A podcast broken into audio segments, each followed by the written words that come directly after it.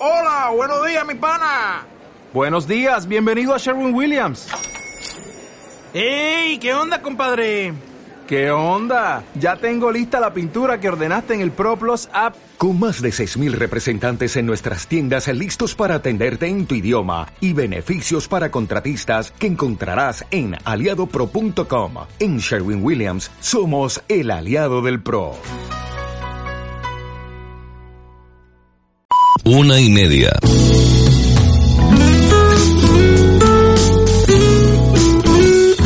Radio Las Palmas FM. Radio Las Palmas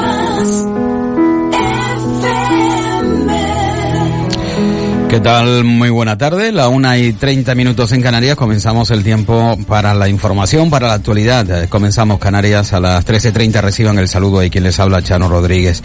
Desde hoy, 26 de mayo, se vive en España 10 días de luto oficial decretado por el Consejo de Ministros por las víctimas del COVID-19.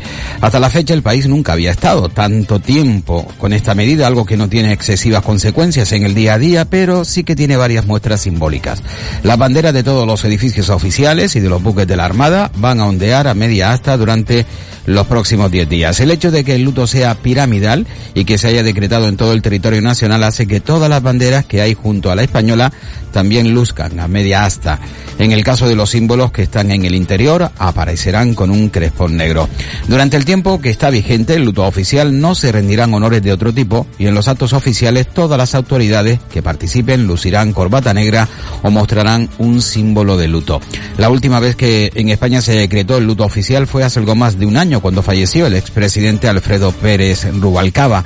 Entonces se declararon 28 horas de luto. Los atentados yihadistas que sufrieron Barcelona y Cambrils fueron acompañados de tres días de luto y ese mismo periodo de decreto eh, se decretó con la muerte del expresidente Adolfo Suárez. En 2008 también se decretaron tres días de luto por el fallecimiento de Calvo Sotelo y otros tantos por las 154 víctimas que provocó el accidente de avión de Spanair. Hasta la fecha, el periodo más largo de luto que se ha vivido en España fueron los siete días que se decretaron tras la muerte de Doña María de las Mercedes, madre del rey emérito, Juan Carlos I. A partir de este martes vamos a tener luto oficial y por tanto Canarias también se suma a este luto oficial durante 10 días, el periodo más largo en la historia democrática de nuestro país por las personas fallecidas por la COVID-19 y el pésame de nuestra tierra a sus familiares. Entramos eh, con lo que sin duda a ustedes posiblemente más interese conocer cuál es la actualidad, cuáles son las noticias que en estos momentos se manejan en el ambiente internacional, pero que tengan sin duda eh, un interés alto para nuestra tierra. Bueno, pues que se levante la cuarentena para turistas extranjeros el próximo 1 de julio es una muy buena noticia también para Canarias. Y es que el gobierno va a levantar esa cuarentena de 15 días eh, a todos aquellos extranjeros que lleguen a España a partir del 1 de julio.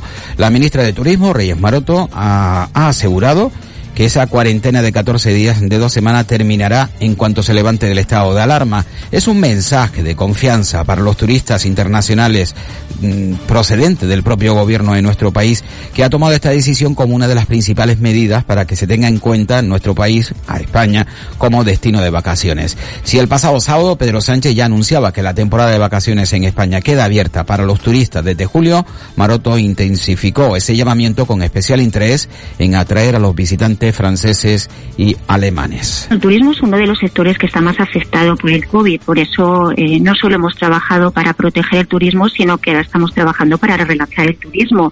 Tenemos una fortaleza, que es que tenemos un, destino y sobre todo un sector turístico que es muy resiliente. Lo vimos con la quiebra de Thomas Cook y estoy convencida que si trabajamos, como lo hemos hecho estos dos años, eh, sobre las bases de nuestros productos, sobre la base de la profesionalización de nuestros trabajadores y trabajadoras y sobre todo reposicionando la marca como un destino seguro, vamos a conseguir eh, por lo menos salvar un poco el verano que, la verdad es que hace unas semanas lo veíamos todo bastante negro. Salvar al menos un poco el verano, eso también nos puede indicar que el invierno esté salvado, eh, que no tengamos que esperar al año 2021 para que Canarias pueda salir adelante de esta enorme crisis de, eh, tras la afección del COVID-19 a la economía de nuestra comunidad. Es posible que el turismo internacional ya comience a llenar nuestras plazas en el próximo mes de septiembre-octubre. Sería sin duda una muy buena noticia. Por ejemplo, el tour operador TUI, eh, que es uno de los más importantes a nivel internacional y sin duda el más importante para la comunidad autónoma de Canarias, ha mostrado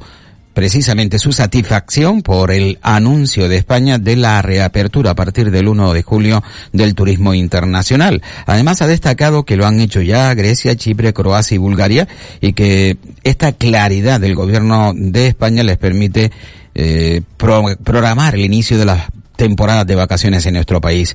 El consejero, de, el consejero delegado de esta compañía, Fritz Jausen, ha asegurado que ahora podemos planificar viajes a Mallorca, a Canarias y el resto del territorio español, ya que millones de turistas tienen la seguridad de que podrán veranear en España.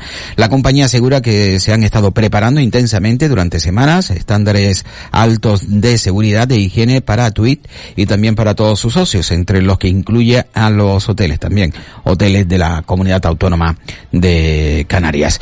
Eh, estamos en fase 2, el 47%, bueno, vamos al 50%, es el 47% según los datos del Estado, del Gobierno de España, pero bueno, vamos al 50%. El 50% de los que viven en nuestro país pueden disfrutar de estar en fase 2. Es una reapertura de comercios, hoteles y restaurantes en la que miles de autónomos eh, han puesto su vuelta a la actividad. Según cálculos precisamente de la ATA, de la Asociación de Trabajadores autónomos, el 78% del total de los autónomos ya están trabajando y esperan que a mediados de mes de junio el porcentaje de apertura llegue incluso al 100%. Lorenzo Amor es su presidente. Tres de cada cuatro autónomos, el 78% de los autónomos están en este momento ya, han activado su actividad, han activado su negocio, eh, con mucha ilusión, con mucha esperanza, pero también con incertidumbre.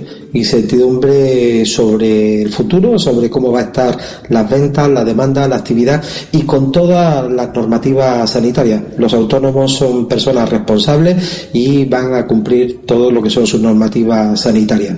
Es cierto que todavía queda un 22% eh, de autónomos que no han iniciado su actividad. Aquí se concentran principalmente actividades como la hostelería o el comercio en aquellas zonas que está todavía en fase 1 y todas aquellas actividades, por ejemplo, los feriantes, la cultura, el ámbito de los conciertos, la música, que no tienen iniciada su actividad.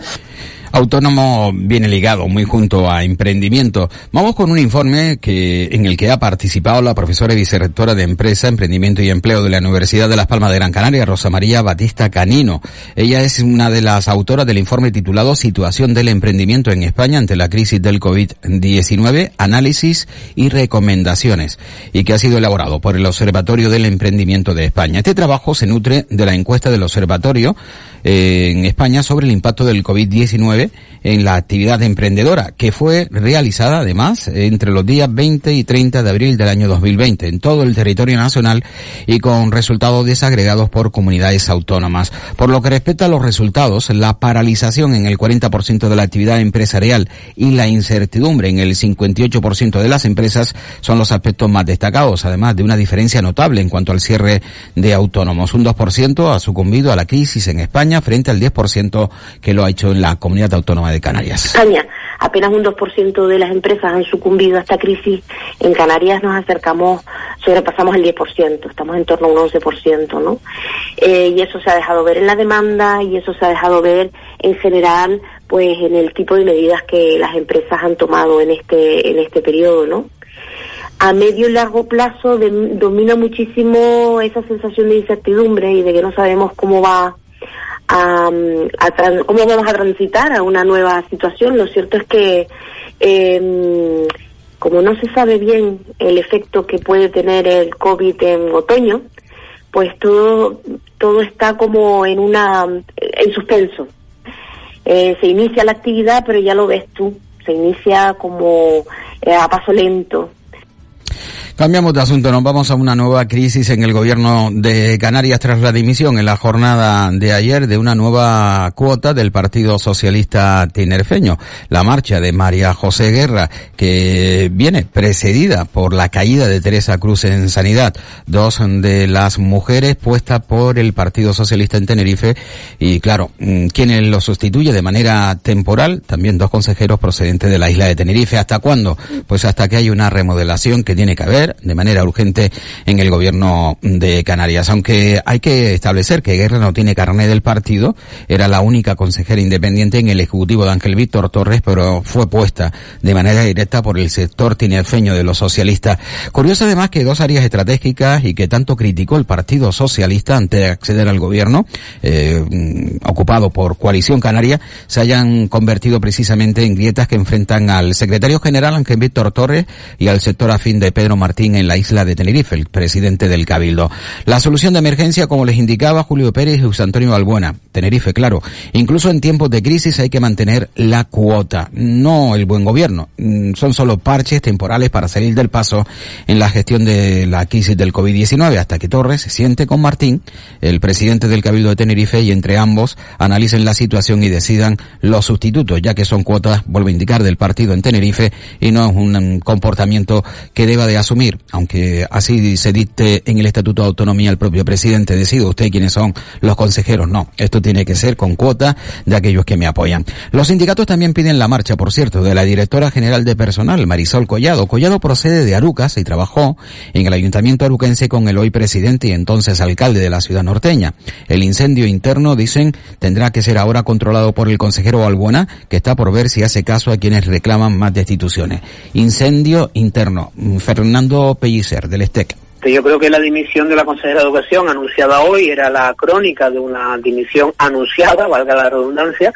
Eh, desde hace muchos meses eh, existía una profunda crisis interna en el seno de la administración educativa, con enfrentamientos de carácter personal y enfrentamientos de carácter político que estaban, digamos, ralentizando y dificultando el desarrollo de todos los procesos administrativos abiertos y sobre todo eh, dificultando la compleja tarea de afrontar la desescalada educativa en este final de curso y bueno pues como han podido eh, escuchar no eh, también los sindicatos insisten en un mal rollo dentro del eh, propio de la propia consejería de educación entre unos y otros que han acabado por mm, dos marchas una personal eh, y otra bueno pues también creo que según ha comentado María José Guerra ella se ha marchado porque ha querido bueno, eso creo que es bastante digno, no es habitual, ¿no? Que abandonen una consejería, la máxima responsabilidad, por ejemplo, en educación, así, eh, porque se le pida desde otro, desde otros lados. Eh, posiblemente,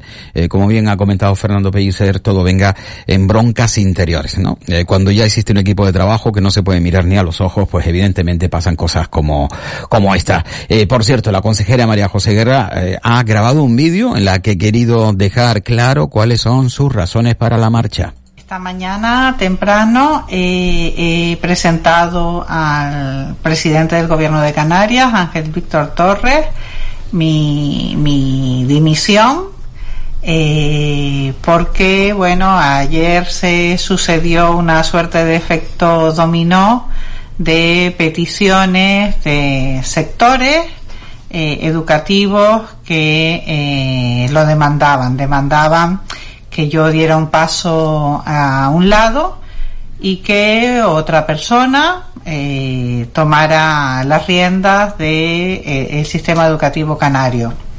Quiero comentar que está a punto de firmar una orden que regulaba la fase 2 de la desescalada. Creo que una orden prudente, una orden eh, que se ha elaborado tras escuchar a todos los distintos sectores, sindicatos, confederaciones de padres y madres, eh, eh, sector de la concertada, educa educación infantil y eh, que incorporaba pues propuestas de todo este diálogo de dos semanas que culminó con la presentación del plan en el Consejo Escolar de Canarias. Bueno, pues hemos escuchado a la ex consejera de Educación del Gobierno de Canarias. Eh, bueno, no significa nada, ¿no? Eh, que cada uno en todo caso saque conclusiones. Hola, soy Ever Martín y te espero cada miércoles en Cosmópolis, tu programa dedicado al mundo de la cultura y el entretenimiento. Radio Las Palmas, la radio a tu medida. Aún no sabemos qué retos nos traerá el mañana, pero sí que los afrontaremos juntos. porque somos un pueblo valiente, imaginativo y solidario. Un pueblo acostumbrado a reinventarse para superar sus adversidades. Ahora miremos al futuro. 30 de mayo. Feliz Día de Canarias. Gobierno de Canarias. Continuamos con más noticias aquí en Canarias a las 13.30 en su sintonía en Radio Las Palmas. Eh, Canarias registra los promedios más bajos de número de hijos por mujer en el año 2017. El número medio de hijos por mujer en España ha sido en ese año 2017 de 1,31. Son datos estadísticos del Instituto Nacional de Estadística, indicadores urbanos publicados precisamente por línea. Son tres municipios canarios, San Cristóbal de la Laguna, Santa Cruz de, eh, de Tenerife y Las Palmas de Gran Canaria, los municipios con menor media de todo el país, sí, eh, con menor número de hijos por mujer. Eh, tres ciudades eh, canarias, además las más populosas, eh, La Laguna, Santa Cruz de Tenerife y Las Palmas de Gran Canaria. Por otro lado, de acuerdo a, esta estadística, cinco municipios españoles superaron los 85 años de esperanza de vida al nacimiento. Por cierto, estos cinco municipios con mayor esperanza de vida son todos ellos de Madrid, Pozuelo de Alarcón, Majadahonda, Rivas, Vacia Madrid, Alcorcón y Las Rosas. En el extremo opuesto están la línea de la Concepción, la única ciudad de las 126 estudiadas con una esperanza de vida inferior a los 80 años y ya eh, se encuentra Ceuta y Melilla por encima de los 80, 80,1, 80,3 y Cádiz con 80,7 años. Una noticia eh, a mí me llama muy mucho la atención porque eh, uno mm, desconoce normalmente dónde va a parar los presupuestos del gobierno de Canarias porque se ofrecen grandes cifras, ¿verdad? 8 mil millones de euros y a partir de ahí eh, vaya usted a saber eh, cómo se desgrana todo, todo ese presupuesto. Sí, le van a decir a un lado tanto, a otro tanto, pero ¿sabía usted que el gobierno de Canarias gasta 529 mil millones? Sí, sí, perdón, 529 mil millones, 529 millones, ¿eh? de 8 mil millones ¿eh? de presupuesto aproximadamente, 529 millones en ayudas y subvenciones. Bueno, pues si no lo sabía, ya lo sabe. Eh, hay un total de 497 organizaciones y empresas privadas que obtuvieron eh, bien una concesión o bien una subvención del gobierno de Canarias por más de 60.000 euros. Eh, eh, esto llega hasta la mitad de ese presupuesto del gobierno de Canarias para subvenciones, 226 millones de euros. Dos de las organizaciones que reciben subvenciones y que están, por cierto, ahora bajo sospechas son las fundaciones de la Unión Deportiva Las Palmas y del Club Deportivo Tenerife. Sí, los dos clubes de fútbol que han montado sus fundaciones. Recibieron, mm, bueno, pues eh, una cantidad en torno al millón y medio de euros. Se dice muy rápido, ¿verdad? La Fundación Unión Deportiva Las Palmas, la Fundación Club Deportivo Tenerife, ambas recibieron una subvención por encima del millón y medio de euros. Y han incumplido el requisito de indicar en su web las causas anuales o los informes de auditoría, porque claro, este dinero que va subvencionado, luego estas empresas tienen que decir a qué se ha dedicado. Miren, eh, no sé a qué lo habrán dedicado, ni me importa, pero mm, es tan solo un ejemplo de cómo son capaces de tirar el dinero de todos nosotros y luego a subir impuestos porque hay que pagar la afección del COVID-19. Es una auténtica, auténtica vergüenza que se tengan que dar 529 millones en subvenciones o concesiones a diferentes empresas. Eh, bueno, la verdad que no puedo decir inaudito porque esto sucede en la viña del Señor constantemente, pero es realmente lamentable, realmente lamentable. Que le den a una fundación como la Unión Deportiva Las Palmas o del Club Deportivo Tenerife millón y medio de subvenciones. Y una fundación que se puede montar por 30.000 euros, sí. Eh, monta una, eh, hay incluso mucho, muchas personas que de manera privada tienen subvenciones precisamente provenientes del gobierno de Canarias. Incluso algunas de ellas que son muy llamativas, ¿eh? muy llamativas.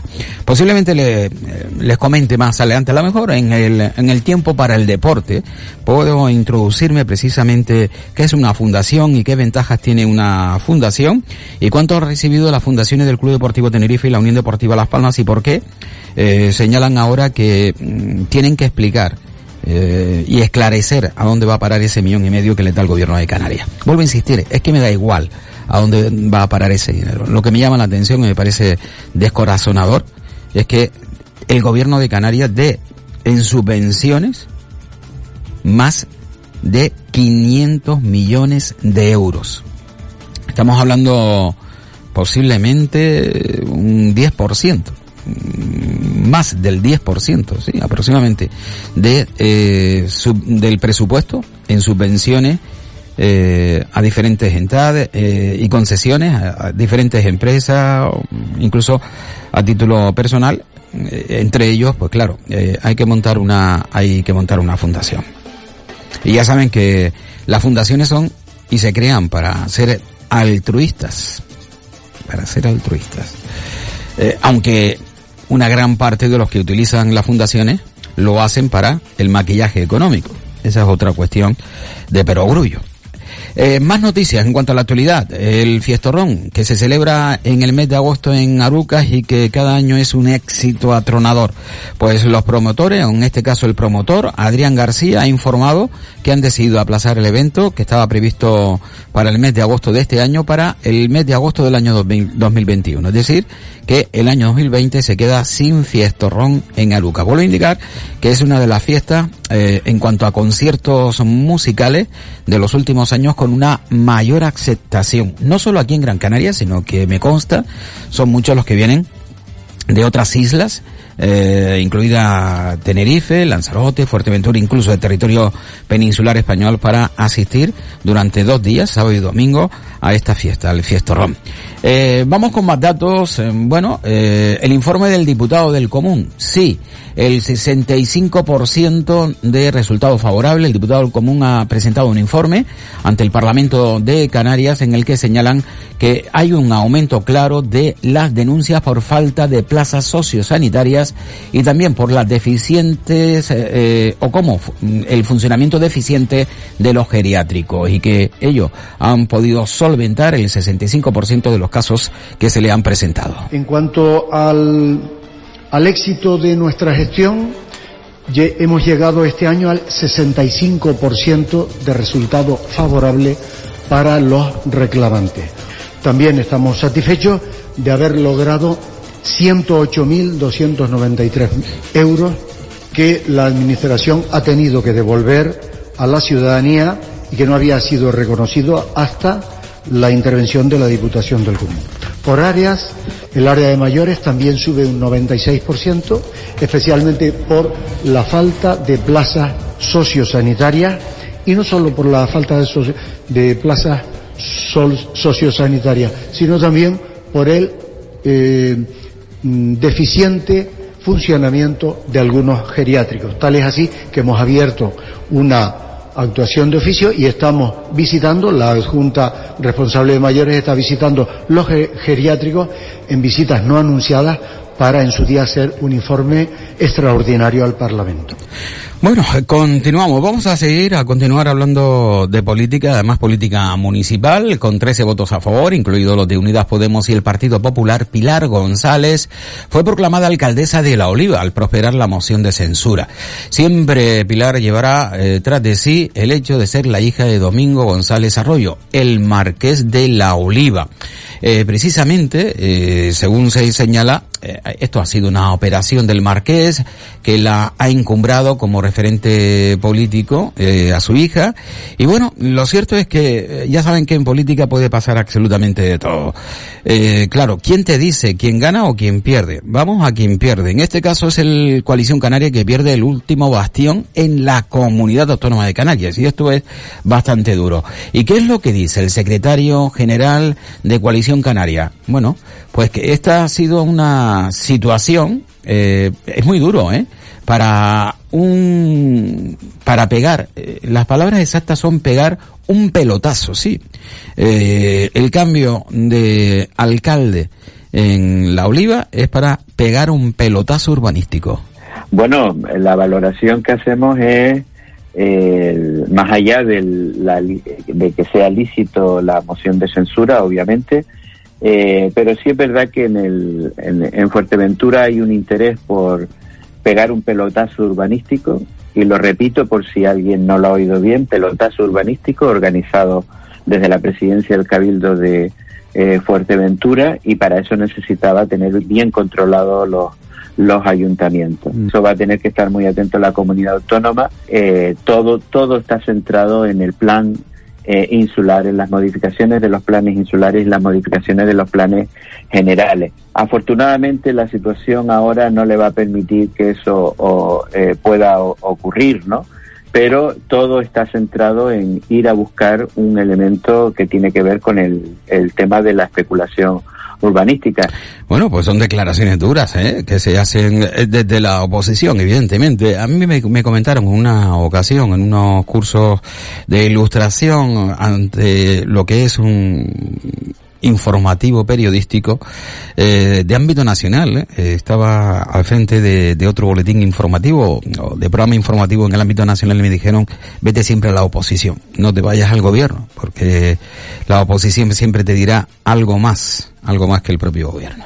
Bien, eh, ahora voy al gobierno, precisamente declaraciones de la propia nueva alcaldesa, Pilar González Segura. Quiero seguir el ejemplo de mi padre.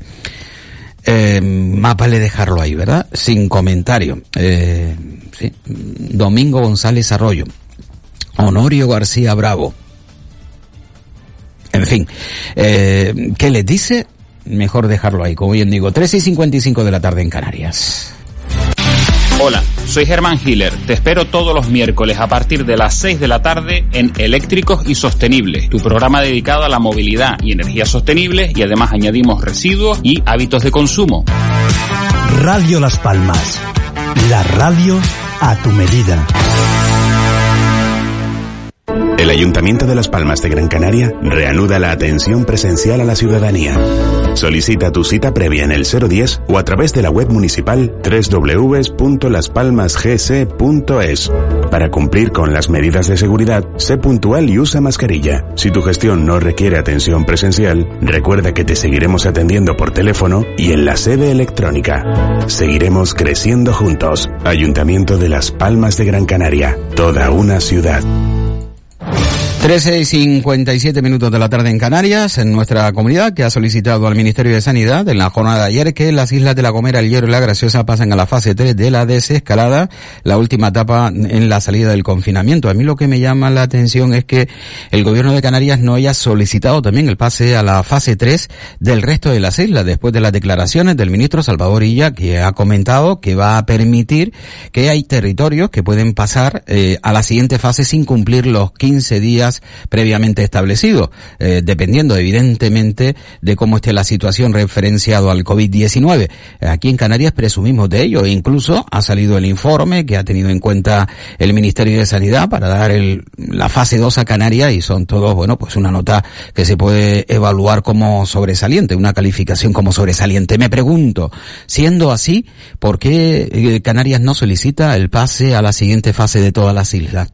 Alguien dirá, hombre, ¿es necesario? Sí, es más que necesario. Es cierto que no podrán abrir los hoteles, es cierto que no tendremos visitantes ni tan siquiera provenientes de la Comunidad Autónoma de Canarias, que serán como ahora los visitantes insulares, pero hay cafeterías y restaurantes que tienen la necesidad de poder abrir más allá del 30 o 40% de su capacidad. Llevan dos y tres meses sin hacer caja y lo están pasando realmente mal. Y cada día que pasa para estas, estos comercios son días demasiado duros. Sin embargo, como es lo de siempre, al gobierno de Canarias posiblemente dirán eso de, hombre, mayor seguridad. Bueno, mmm, posiblemente fíjense, a lo mejor Madrid pide el pase a la fase 2, esta semana se la concede y estamos el próximo lunes, tanto Canarias como Madrid o Barcelona en fase 2, lo que sería realmente incomprensible que estuviésemos ambos eh, o todas estas comunidades al mismo al mismo nivel. Eh, más cositas al respecto. Eh, nueve miembros de una familia tinerfeña que se contagian tras relajar el confinamiento. El núcleo familiar convivía en un mismo edificio y realizaba encuentros con frecuencia. Ahora todos siguen un estricto aislamiento. Esto nos indica que hay que tener muchísimo cuidado.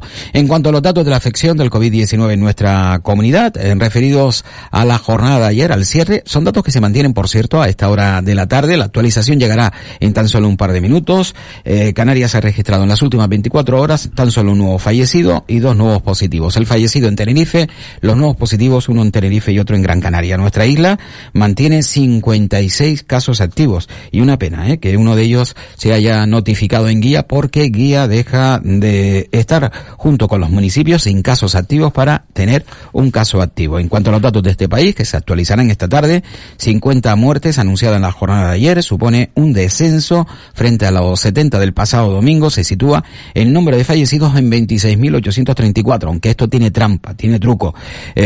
si seguimos eh, los números anteriores, estaríamos con 28.752, pero como se cambia de criterio constantemente por parte del Ministerio de Sanidad y aquellos que siguen de cerca lo que es el análisis del COVID-19 en nuestro país, esto no hay quien lo entienda. Bueno, escuché ayer un profesor de universidad que señalaba, ilustraba que si un alumno se le presenta con un trabajo fin de grado o fin de máster, con un informe como el que está elaborando el gobierno de España, cambiando criterios más de siete en los últimos dos meses, no solo no lo suspendería, sino que lo mandaría incluso a realizar de nuevo el bachiller. Saludos y muy buena tarde.